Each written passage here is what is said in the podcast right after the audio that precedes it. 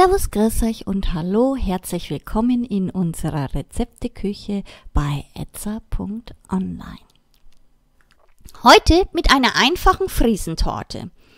Die hier angegebenen Zutaten reichen für 12 Stücke und euer Zeitaufwand beträgt ca. 45 Minuten plus 12 bis 15 Minuten Backzeit.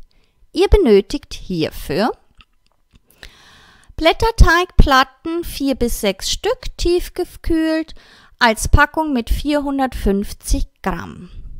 Ein Eigelb, zwei Esslöffel Zucker, am besten Hagelzucker, 400 Gramm Pflaumenmus, 500 Milliliter Schlagsahne und zu guter Letzt ein Päckchen Sahnesteif. Kommen wir nun zur Zubereitung. Den Blätterteig auftauen und zwei bis drei Platten auf einem mit Backpapier ausgelegten Backblech, passend in Springformgröße mit 28 cm Durchmesser, ausrollen.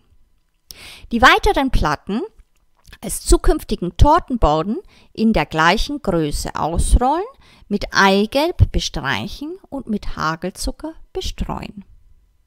Nun beide Böden nacheinander bei 225 Grad Ober- und Unterhitze 12 bis 15 Minuten lang backen. Den noch warmen, mit Hagelzucker bestreuten Blätterteigboden in zwölf gleiche Tortenstücke schneiden und alles auf einem Rost abkühlen lassen.